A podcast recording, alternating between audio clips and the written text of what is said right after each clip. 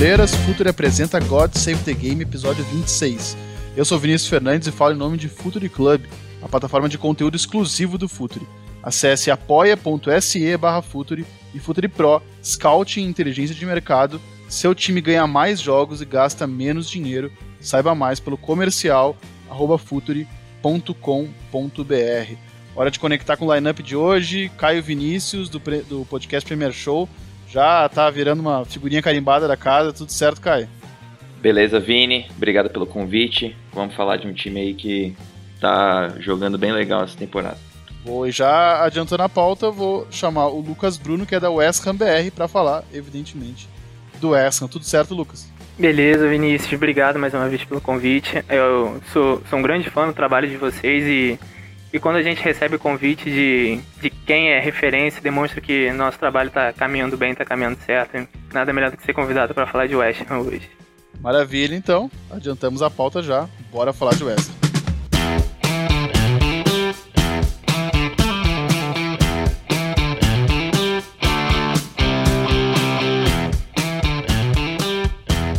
Então, o West é um time que a gente quer uh, falar há muito tempo podcast, uh, acho que no último podcast de 2020, já com, com o Filos e com, com a Michelle, depois da gravação, comentei com eles, pô, a gente tem que falar do West mas a gente tem que chamar alguém que, que entenda de West mesmo, a gente tem tentado aqui no God Save the Game sempre chamar pessoas especializadas no tema para tentar fugir, né, da generalidade uh, e da obviedade sobre times como o West por exemplo, como a gente já falou sobre o Aston Villa, sobre o Leeds, sempre tentando chamar pessoas que uh, conhecem, estão envolvidas com o dia a dia do clube, cobrem de alguma forma. E é o caso, o caso do Lucas. Eu não sei quando, Lucas, que começaste a torcer pro Ham. Olha, faz um tempinho, viu? Acho que desde que me entendo por gente fã de futebol, eu gosto do West Ham eu sou novo ainda, né? Entre termos aí, tenho 20, tô na casa dos 20 e pouquinhos ainda, mas quando eu tinha uns 10, 11 anos, eu já acompanhava alguns jogos ali na ESPN, vi uns melhores momentos ali no YouTube. E conforme fui ficando mais velho, fui começando a entender de live stream, de jogo ao vivo, né? Porque muitas vezes o West não tá na grande mídia, indo mais atrás, atrás dos canais oficiais de clube. Então acho que desde a época do Tevez ali eu comecei a gostar do West de 2010, 2011 uma temporada que a gente jogou um playoff de Championship, que foi um jogo muito difícil, mas a gente conseguiu o acesso para a Premier League e tá aí desde então. Eu me considerei ali que aquele clube eu ia levar no meu coração e levo até hoje. Eu acabei futuramente virando um jornalista, né? me formei em jornalismo em 2019, 2020. E o West Ham BR abriu muitas portas para mim, então sou duplamente grato ao West Ham. Tenho um amor como torcedor e um amor como profissional também. Então já tenho um tempinho aí de, de carreira como torcedor do West Ham. É, e, e, o Lucas falou que desde 2010, 2011, uh, e só para a gente fazer uma contextualização, antes de a gente entrar na, no nosso debate, uh, em 2010 o Ham foi comprado por uma dupla de empresários, o David Gold e o David Sullivan. Eles passaram a controlar os setores operacionais e comerciais do, do clube, e logo de cara eles prometeram, no curto prazo, ficar na Premier League, Uh, e no longo prazo brigar pelas quatro primeiras posições e pela, uh, e pela Champions League. Era, já era um momento né, de, de mecenas dos grandes clubes ingleses. E o West Ham, como um grande clube de Londres, tinha sua dupla de mecenas que, que prometia investir alto, investir bem. Né? Se eu não me engano, eles, eles eram acionistas, haviam sido acionistas do, do Birmingham, então eles tinham uma experiência e aí se, se depositou uma expectativa muito grande, uh, e, e, a gente sempre uh, comenta, e eu comentei com, com o Caio num, num, num grupo de WhatsApp que nós temos, uh, o que que acontece com o Esra, né? Por que, que o Esra não decola? Até pretendo que esse seja o, o, título do nosso podcast, porque é um time que investe muito, investe muito dinheiro, mas talvez não, não pareça investir com tanto critério. E aí a gente vai ver também as, as escolhas de treinador também não parece ter exatamente uma linearidade. Não sei se tu, uh, como é que tu observa isso, Caio. É, Vini, é, é complicado porque é, a gente sempre comenta muito sobre como a Premier League ela cobra um preço alto dos times, né? É um campeonato muito competitivo, então a gente vê um West Ham que se propõe a ter um investimento alto, um time que é, procura dar as peças pro, pro treinador trabalhar e, e conseguir retirar um bom desempenho, mas ainda mais hoje em dia, então a gente está falando do futebol moderno 2011 para cá, não, não cabe só você investir dinheiro e contratar jogadores de habilidade ou que se destacarem em outros times. Você precisa contratar com, com sabedoria contratar com uma coesão e você precisa também alinhar as contratações com a expectativa do treinador, alinhar é, uma ideia de jogo com o treinador que você está contratando. Então, é, na Premier League, por ser um, um campeonato que a gente tem é, pelo menos seis times que têm investimento ainda maior do que o West Ham, falando isso né, de 2011 para cá, provavelmente de 2017, 2018 para cá, talvez até um, um Leicester, um Everton também tenham contratado mais que o West Ham, mas pelo menos quatro, cinco times que investem de forma pesada, é, investem mais do que o West Ham. Então, o West Ham se destaca em relação aos times de meio para baixo de tabela na questão de investimento, mas é, precisaria investir e trabalhar e contratar e apontar técnicos de forma mais inteligente para conseguir é, tentar morder uma fatia das posições mais acima da tabela, porque é, se fosse dinheiro por dinheiro é, é, o, é o que eu mencionei, a gente está falando de outros times que têm investimento muito pesado e um campeonato muito competitivo. É, é verdade. E, e só para a gente mensurar os gastos, colocar em números esses gastos do, do, do entre a temporada 10 e 11, que talvez tenha sido a primeira que tem uma janela efetiva uh, da, do, da dupla David, né, do, do Gold e do Sullivan, e a, a, janela 20 e 21, que é a última que nós, que nós passamos, o Ham gastou 570 milhões de euros em contratações, só abaixo do Big Six e do Everton. E, e para a gente entrar nas últimas janelas, começando pela uh, por 16 17, quis pegar um recorte não tão amplo, né, para não ficar tão cansativo. O West Ham naquela temporada já havia sido o nono time que mais gastou, ele já gastou 83 milhões de euros somente naquela janela. Daí em 17 e 18 foi um pouco mais econômico, foi o 13 terceiro que, que mais gastou, com 56 milhões de, de euros gastos. Em 18 e 19 ele foi o sexto que mais gastou, e gastou 100 milhões de euros uh, e arrecadou só 15 milhões em vendas. Foi a segunda pior balança uh, uh, de, entre, entre compra e venda daquela temporada. Em 19 e 20 ele foi o oitavo que mais gastou, gastou 120 milhões de euros uh, e arrecadou 55. Ou seja, também foi, foi uma balança bem desfavorável economicamente. E 2021 ele, ele foi, foi a última janela, foi talvez a janela mais modesta dessa, dessa gestão, o, o gastou 28 milhões de euros e arrecadou 45, né? Também foi a única janela superavitária. Uh, eu não sei como é que o Lucas uh, observa essa, essa gestão de contrata contratações, mas me parece, desde o princípio, Lucas, eu, eu vejo uh, no Ham a necessidade de um resultado a curto prazo e que me parece que é uma gestão que tenta a, a, alimentar muito pouco a longevidade no clube, uh, pensa muito pouco no, no, no, longo prazo, em desenvolver atletas, ou mesmo de captar atletas que estejam fora do, do, do grande cenário, né? Como o Leicester fez para ser campeão, né? Buscando N'Golo Kanté uh, no, no submundo da, da, do campeonato francês, buscando na segunda divisão o, o Marrez uh, na segunda divisão francesa para disputar a segunda divisão inglesa, o Marrez. Já o West Ham não, né? O West Ham parece que ele não segue esse receituário. Ele quer disputar com os grandes, fazendo contratações de grande, né? É, eu concordo muito com o que o Caio falou também, o que você complementou agora. Eu acho que a palavra que define essa gestão de contratações e, e não só de jogadores, de treinador também, é desequilíbrio. É muito desequilibrado o que os proprietários fazem a gente sente o, o, potencial do clube escorrendo pelas nossas mãos ao ver isso, e por isso a torcida do West se incomoda tanto. A gente, reparando esses números que você passou, a gente percebe o desequilíbrio muito claramente na era Pellegrini, onde a gente investiu alto, e pela primeira vez na, na era desses dois proprietários que a gente tem, com o diretor de futebol ali por trás, dando indicações, obedecendo o treinador, parecia que finalmente teríamos um projeto a longo prazo mas aí, quando chegou na segunda temporada do Pellegrini, a coisa começou a desandar. Acabou isso, voltou o David Moyes, que salvou a casinha lá do Billit na temporada anterior. E é isso.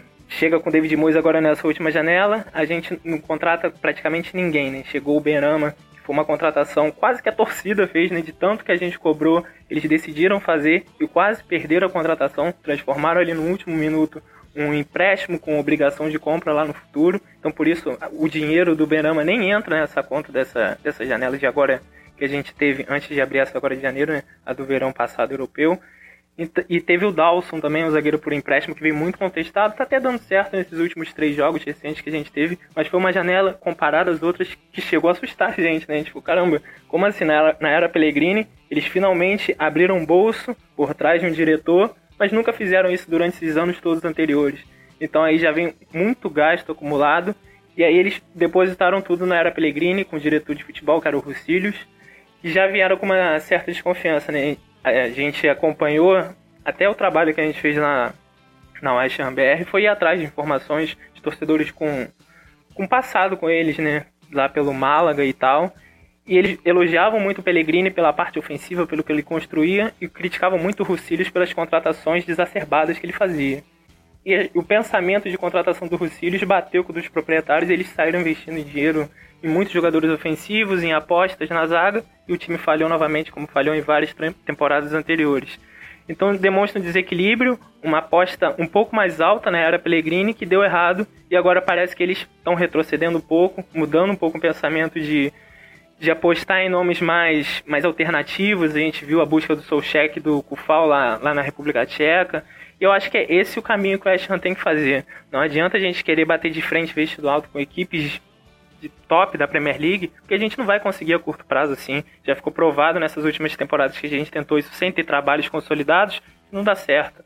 A gente teve aquela temporada 15, 16 com o Paier voando, com, com o Pilit armando muito bem a equipe, mas a gente sabe que aquilo foi exceção à regra do que, do que são as equipes montadas por, por essa gestão, que são muitas contratações, mas muitas contratações desequilibradas e a gente viu até isso né, nessa última janela, né? A gente teve que vender o Haller, que era um cara que jogava com o Pellegrini, mas aí de repente eles tiraram o Pellegrini, chutaram fora o Pellegrini pela fase ruim que ele entrou, e o Haller não encaixa no, no futebol do David Moyes de jeito nenhum, né? Futebol totalmente reativo e o Haller é um cara pesado. E aí, olhando pela parte dos proprietários, o prejuízo financeiro que fica nisso, né? Foi um investimento de 45 milhões de libras. Provavelmente não chegou nisso tudo por conta de daqueles bônus, né? De, por por performance do jogador entrando em campo, mas é, é a contratação que deixa mais marcante, na minha opinião, o quanto é desequilibrada essa, essas escolhas desses proprietários que muitas vezes investem alto em um jogador como o Haller, que era uma posição que a gente cobrava muito, é verdade, mas com investimento sábio, né? Se o Pellegrini fosse um cara que ficasse a longo prazo no clube, a gente entenderia.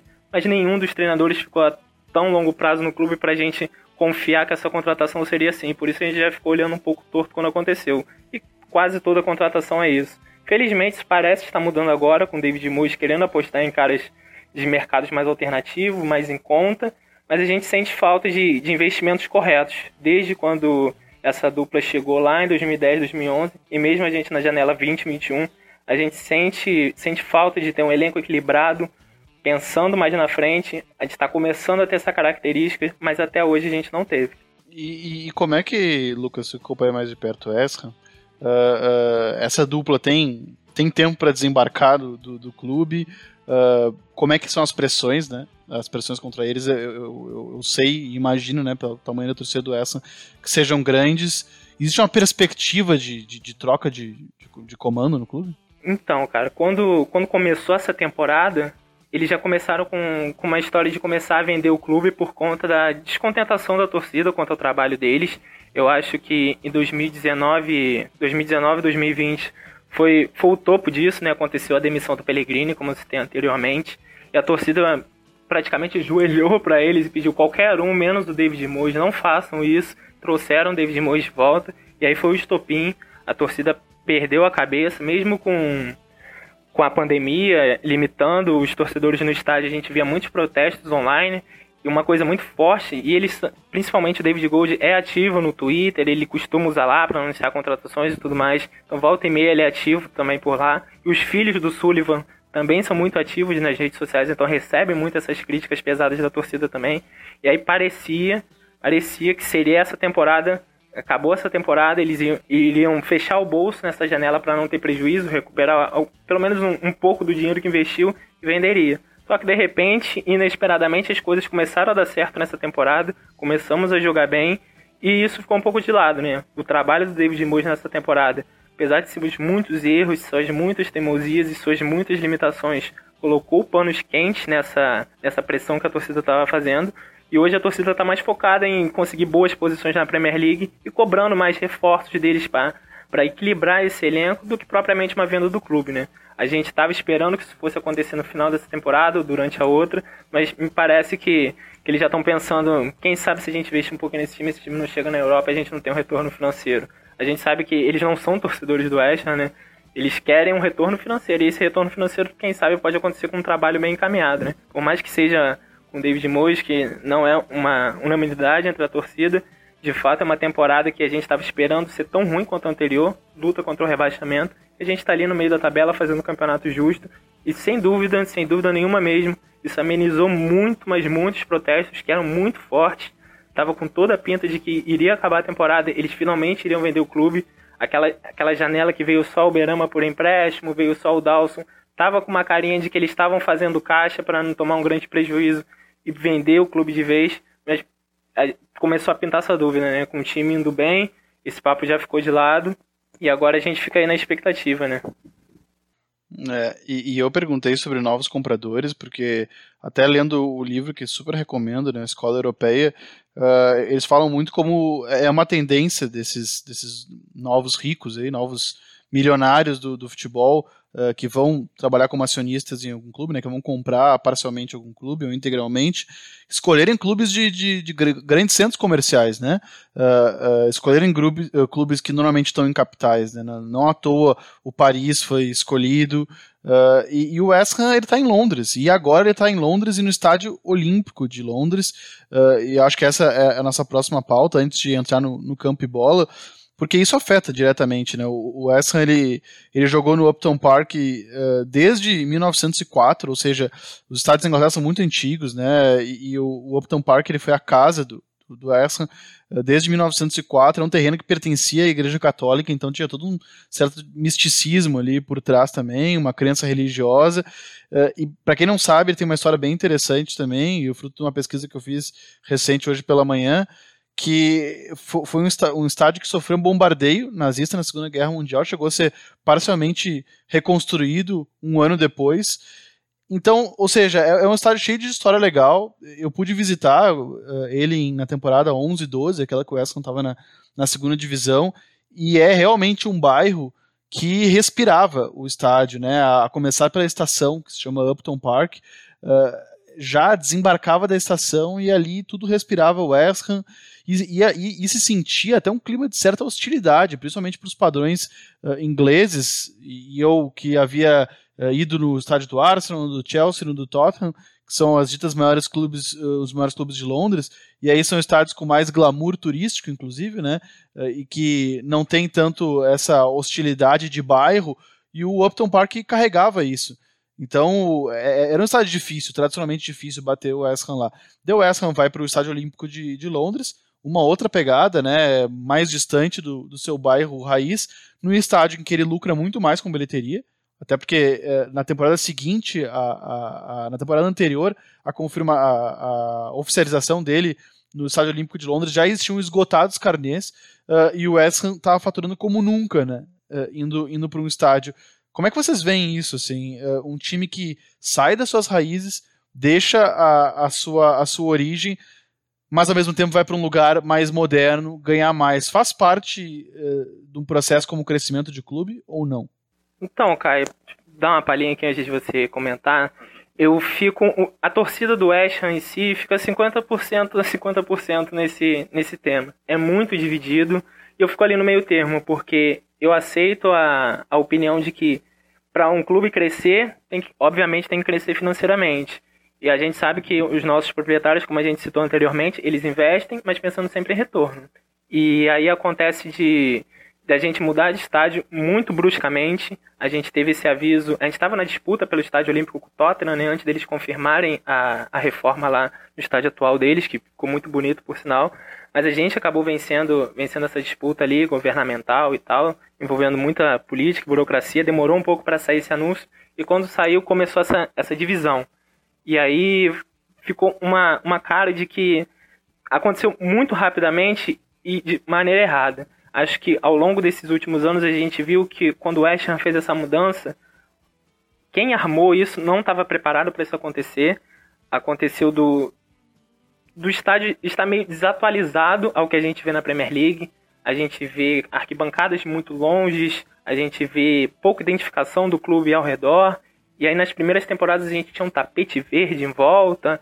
Isso incomodava muitos torcedores e ao passar desses anos a gente viu a arquibancada se aproximando mais, os donos encomendando um, um carpete na cor grená, vinho ali do West Ham para colocar em volta do campo, começando a fazer o estádio ter cara de West Ham, porque quando a gente se mudou para o Estádio Olímpico de Londres, a mudança aconteceu errada. A gente se mudou para um estádio neutro e não para outro estádio do West Ham. Isso pesou muito tecnicamente.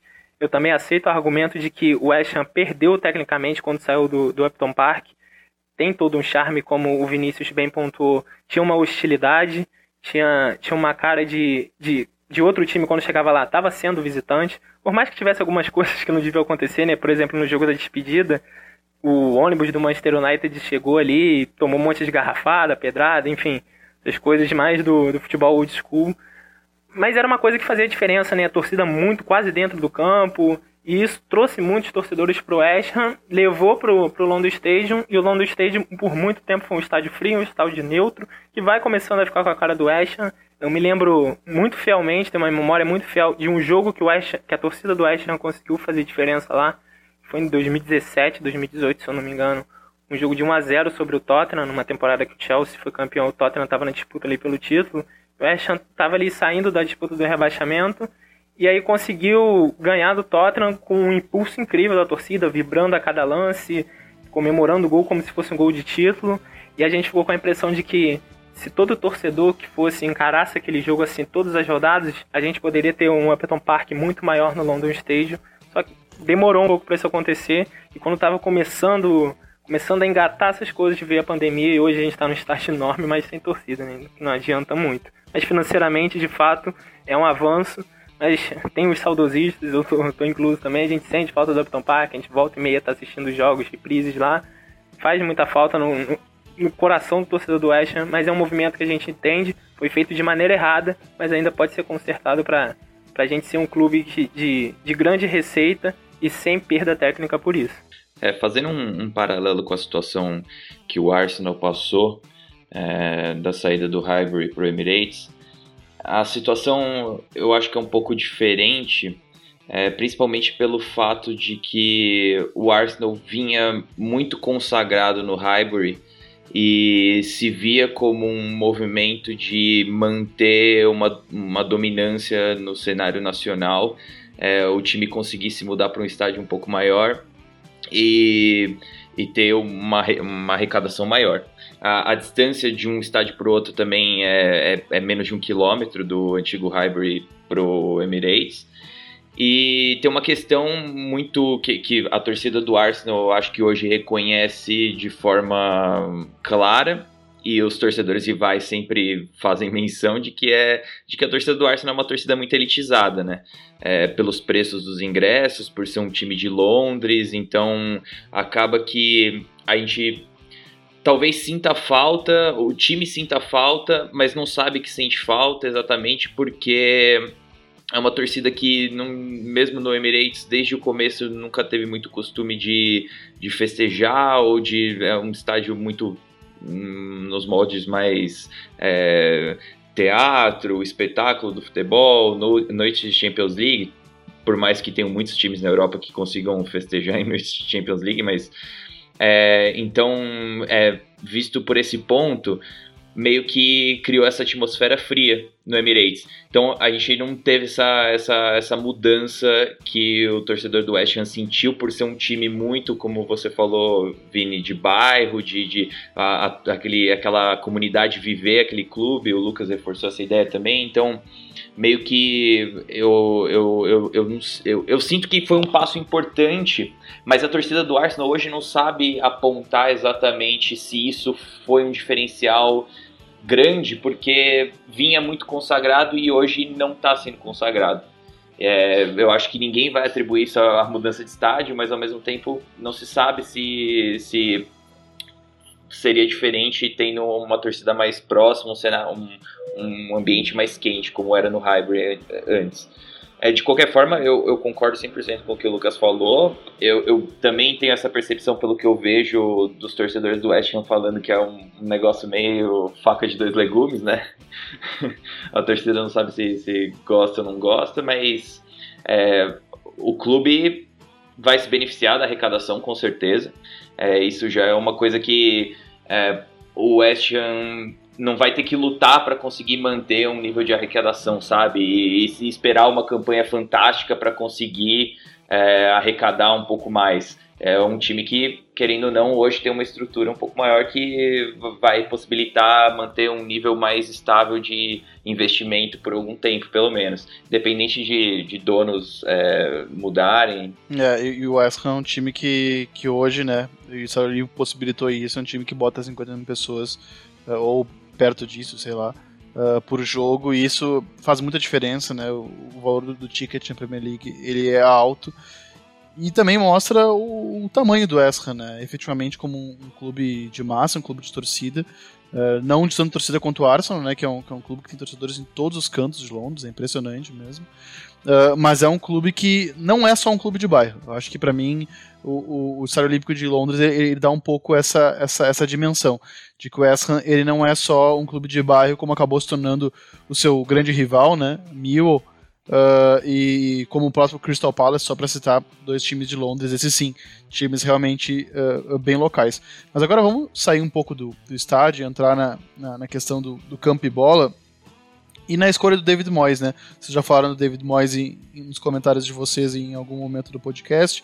Uh, o West Ham escolhe ele para livrar do rebaixamento, né? Pela segunda vez, já tinha feito isso com muito sucesso antes do Pellegrini chegar. Ele volta, uh, aparentando ter uma boa relação, né? Com, com o Sullivan.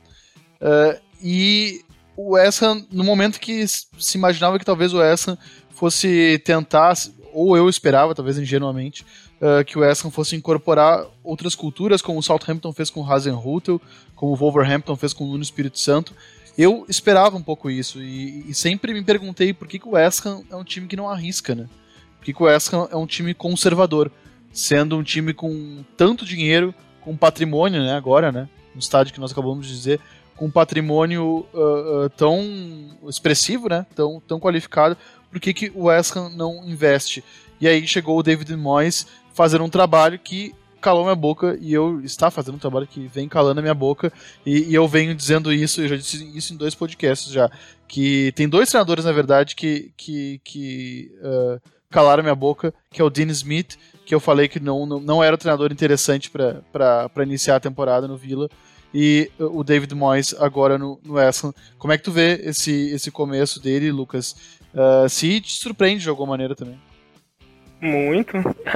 Calou a minha boca também de muitos e muitos torcedores do West que imploraram para os proprietários não, não promoverem a volta dele. Como você bem falou, ele tinha uma relação boa com o Sullivan e principalmente com o David Gold.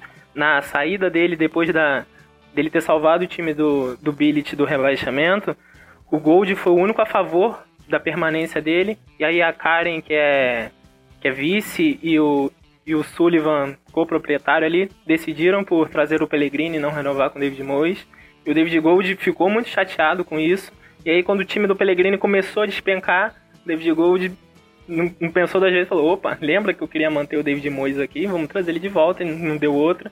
Ele conseguiu salvar o time do rebaixamento, jogando aquele futebol muito pragmático, muito pragmático que a gente já está acostumado, né? Que a gente viu muito na outra temporada com ele. Mas nessa temporada a gente começa a ver um trabalho que a gente não esperava de maneira alguma. Ele fez uma mudança que ele já tinha feito lá em 2018, uma mudança para três zagueiros. A gente teve uma primeira rodada na Premier League, para ser, ser justo, com quatro zagueiros e a gente perdeu uma linha de quatro defensiva, né? A gente perdeu vergonhosamente pro Newcastle em casa, foi 2 a 0 e foi pouco. Newcastle não fez força nenhuma, ganhou da gente e a gente viu que o Newcastle não tá muito bem na, na temporada atual, né? E aí a partir daquele jogo, um jogo até contra o Arsenal, fora de casa, David Moyes aplicou os três zagueiros, começou a jogar com uma linha de cinco defensiva. O West Ham perdeu aquele jogo por 2 a 1 mas a gente começou a deslumbrar alguma coisa. O West Ham não foi mal naquele jogo. Começamos a utilizar o Antônio como centroavante, que se tornou uma peça importante durante essa temporada. E aí o West Ham começou a, uma sequência muito pesada de jogos. Venceu, venceu o Wolverhampton por, por 4 a 0 em casa, venceu o Leicester fora de casa por 3 a 0 Teve aquele empate daquele jeito que foi com o Tottenham por 3 a 3 Enfim, teve uma sequência muito pesada e foi se, se mostrando um time, um time mais, mais sólido. E eu acho que isso que faltava. A gente tinha muitos problemas defensivos com o Pellegrini. E isso era a característica dele, né? Ser um treinador que monta muito bem times ofensivos, mas deixa a desejar na defesa. E, e a gente ficou muito marcado com isso, uma defesa muito vazada. O David Moyes consertou isso com a linha de 5, recuperou a confiança desses jogadores. A gente teve uma saga para contratar um zagueiro nessa última janela e veio só o Dawson por empréstimo. A gente ficou muito desconfiado, mas ele recuperou o Balbuena. Ele conseguiu fazer o Creswell jogar de zagueiro pela esquerda.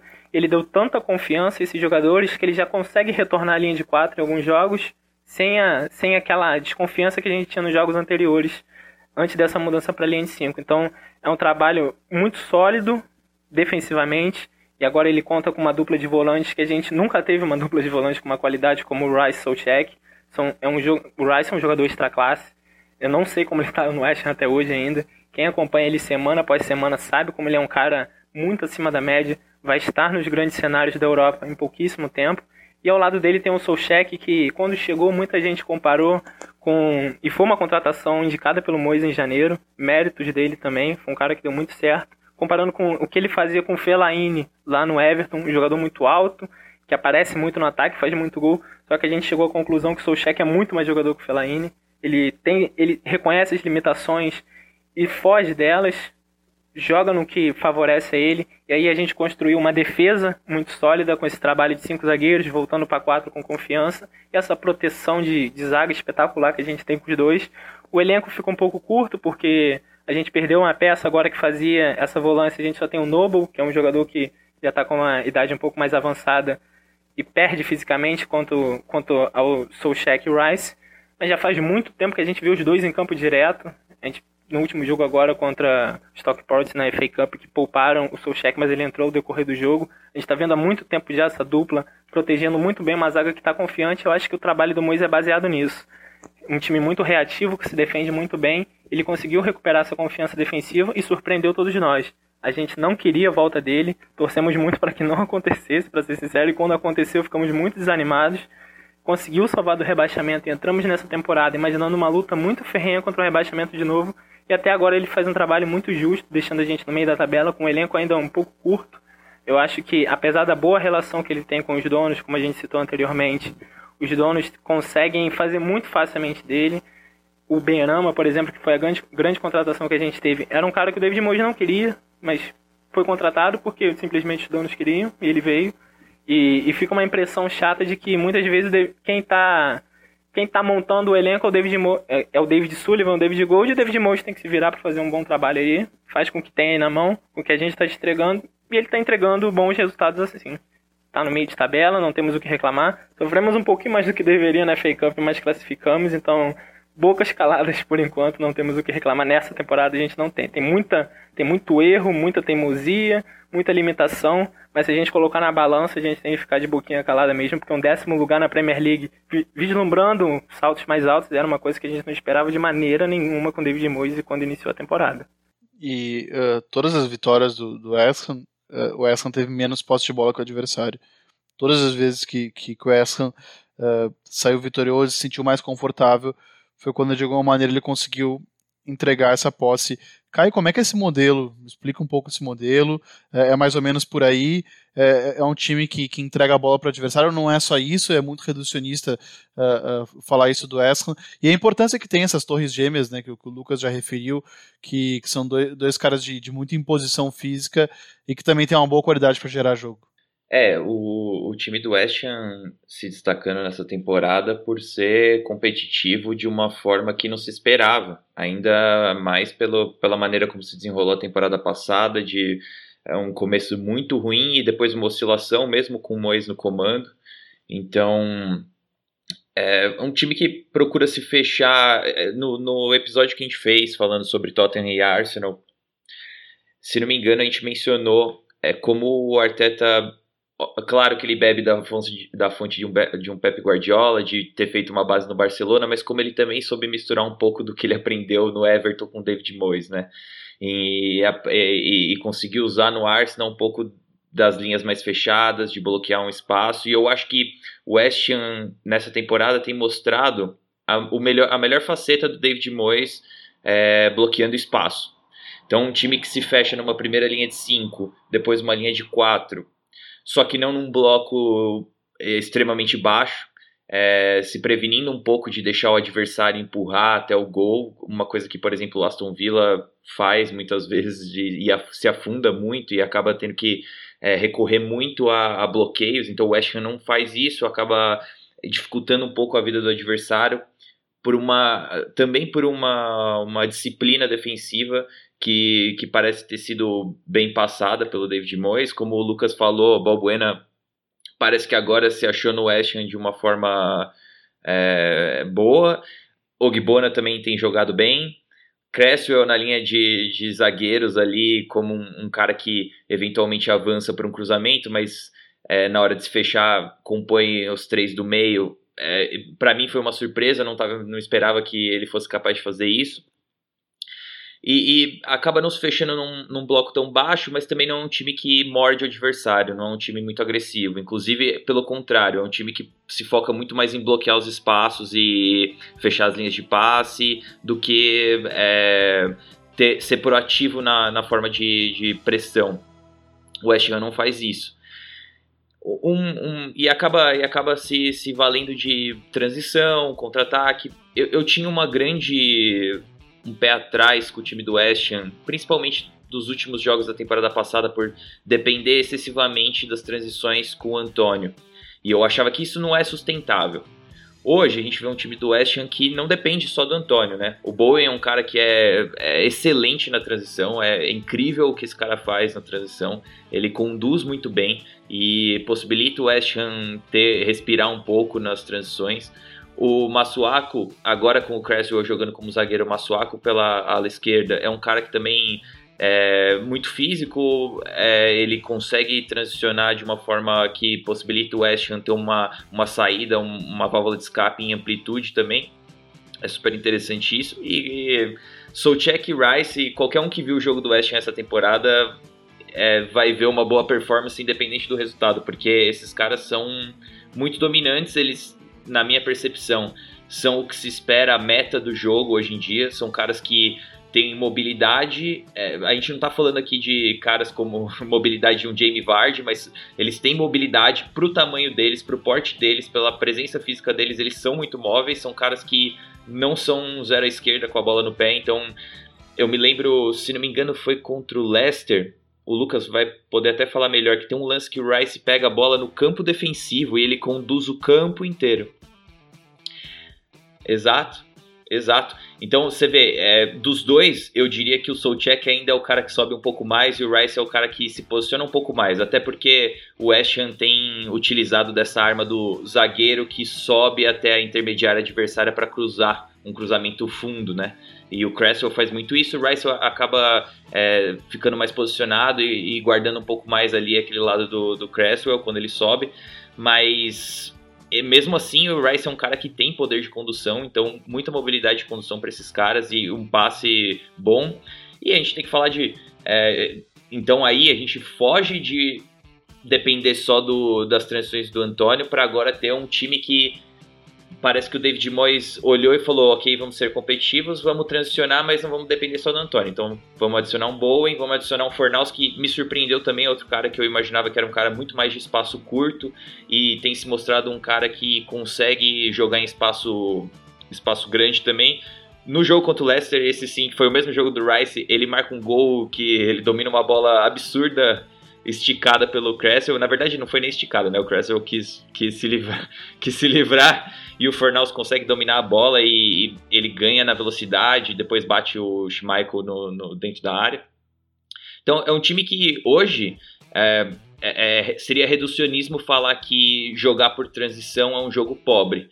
Ainda mais da forma que o West Ham joga, que é uma transição pensada, sabe? São vários mecanismos ali, principalmente pelo lado esquerdo e com chegadas na área que são muito fortes.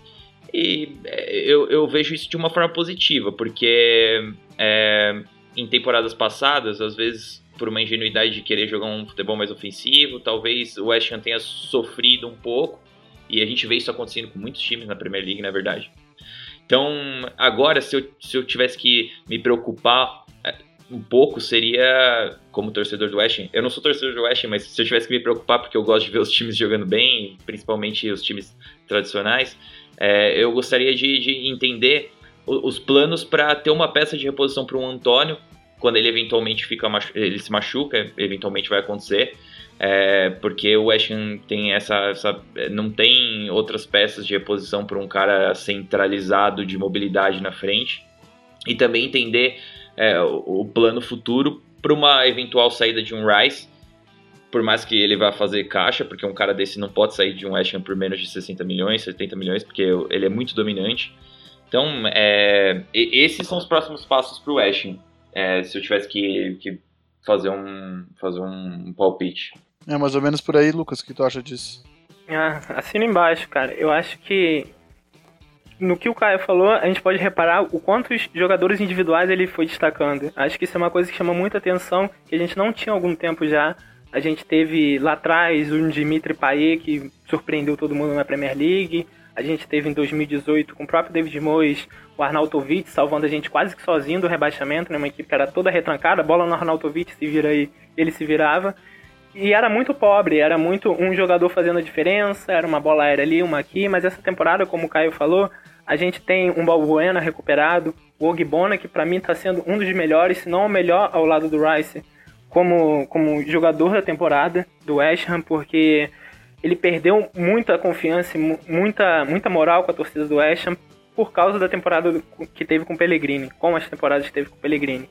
Ele era um cara que ficava muito exposto e a gente começou a ver umas falhas nele que a gente não via no trabalho do Billet. E agora com o David Moyes todo resguardado ali nesses momentos pré-transição, a gente viu o quanto o Ogbonna sabe render nesse tipo de, de lance e quando a cobertura é quebrada, ele consegue matar com, com um bote a jogada, ele quebra a construção do adversário saindo da área, contando com o Kressel e o Balbuena fazendo a dupla ali, ele saindo para dar bote. Então é um cara muito importante. E outros também, né? O próprio Kressel era um jogador que a gente não queria ver pintado de ouro na temporada passada, fez uma temporada muito ruim, mas nessa temporada tá indo muito bem. Seja de lateral esquerdo, quando é acionado, não compromete, não faz nada espetacular, mas também não compromete. E quando vai de zagueiro, vai indo acima da média dele. Então surpreendente também. Essa dupla de volantes que dispensa comentários.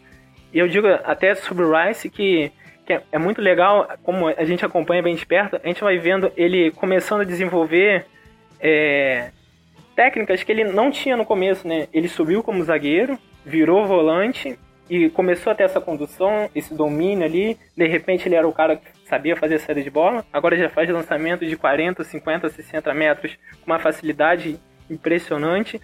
Como a gente viu contra o Leicester, é um cara de condução de bola agora que finaliza também já chutou na trave duas, três vezes nesse campeonato. Duas, pelo menos contra o Crystal Palace, uma bateu na trave, outra foi para fora. Um jogo que a gente patou em 1 a 1 quase ele faz um golaço de fora da área. A mídia inglesa vai ficar louca se ele faz um gol daquele. E é um cara que chama muita atenção. Tá começando a, a ser não ser o cara de ficar na área para bola aérea, para ser o cara que cobra a falta na área de tão bem que ele tá, tá pegando na bola. Então é um cara que vai desenvolvendo fundamentos atrás de fundamentos. Era um cara, era um zagueiro estava ali, subiu da base, a gente esperava que ele começasse a se estabelecer e de repente virou um volante muito acima da média, ao lado desse achado que é o Solcheck e o Kufal na lateral direita, como, como o Caio citou, teve um Antônio muito muito presente nessa transição de jogo quase unicamente, né? Pela ponta tem um Fornaus que divide um pouquinho de opinião da, da torcida do West Ham, porque ele ficou muito marcado perder muitos gols, mas teve esse lance contra o Leicester que, que ilustra a técnica que ele tem, eu não curto muito ele deslocado pela ponta esquerda, eu gosto quando ele joga mais pelo meio centralizado, ele tem essas infiltrações, ou ele segura a bola para, para dar o passe pro Bowen, que é um cara espetacular. A gente foi na, no, no Hull City buscar ele, a gente ganhou do Palace a disputa para a contratação dele, a gente ficou muito feliz com isso, né? E quando ele entrou em campo ele justificou. É um cara que dentro do vestiário os jogadores veem ele com, com, com um olhar de, de jogador de de top 6 futuramente, um jogador de seleção inglesa. Eu acho que ele tem muito a desenvolver ainda. E espero que ele consiga, porque é um cara de muito potencial. E aí chega aquela questão do, do que o Caio citou sobre o Antônio, né? Era a nossa alternativa de transição e ficou com uma, única opção de mobilidade no ataque. E agora não é nem a única opção de ataque de, de jogador móvel. É a única, literalmente. O Haller saiu, né? E era um jogador completamente contrário dele. Mas era um atacante que estava aí jogando agora porque o Antônio tem muitos problemas de lesão. E isso dificultava muito muito nosso jogo. Aconteceu com o Massuaco também, ele teve que fazer uma cirurgia no joelho, e aí retornamos à linha de quatro. Foi nesse momento que o Chrysler voltou a jogar de lateral, e aí entrou o Benama na ponta esquerda, que é um jogadoraço também, para se adaptando ainda mais, vai fazer muito sucesso na Premier League também. Mas como opção de ataque, a gente ficou só com o Antônio. A gente tem um garoto chamado do Beco na base, que é, é um. É, é, o que a gente espera que depois da fila ali saia o Rice, vai ser ele o nosso próximo jogador de base a, a estourar no profissional. Mas ele, ele entrou na FA Cup agora, jogou 5 minutos, cinco minutos 3 minutos, ele tem. Ele não tem nem 10 minutos como profissional ainda, então a gente ainda não pode considerar ele como um cara que vai entrar para tomar posição. A gente tá só. Isso comprova o elenco curto, né? Aquela dificuldade que os proprietários colocaram no David Moyes nessa temporada. Ele está se virando muito bem até agora. Teve esse problema de lesão do Masfaco, teve que mudar o esquema, teve esse problema de lesão com o Antônio, mas são tantos destaques individuais que vai conseguindo carregar o West Ham até o meio de tabela ali tranquilo, um campeonato justo e classificado na FA Cup. Então, a gente não tem muito o que criticar o trabalho do David Moyes nessa temporada por isso. Óbvio que tem suas escolhas erradas, já deixou alguns pontos no caminho por conta das teimosias, algumas ideias erradas, ultrapassadas que ele tem.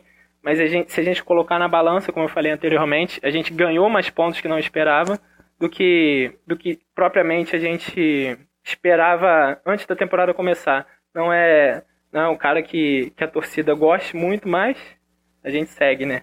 É, a gente segue e a gente segue também falando do Esran por mais podcasts, porque realmente é um tema muito legal. Uh, foi muito bacana poder fazer esse apanhado do Esran, primeiro histórico, né, e depois chegando ao campo e bola, ao que está acontecendo hoje. Mas vamos para o nosso quadro já clássico, no que prestar atenção nessa semana no futebol inglês. Começa com o Caio. É, vai ser difícil qualquer confronto nessa próxima semana ser mais eletrizante do que Liverpool United, domingo a uma e meia da tarde.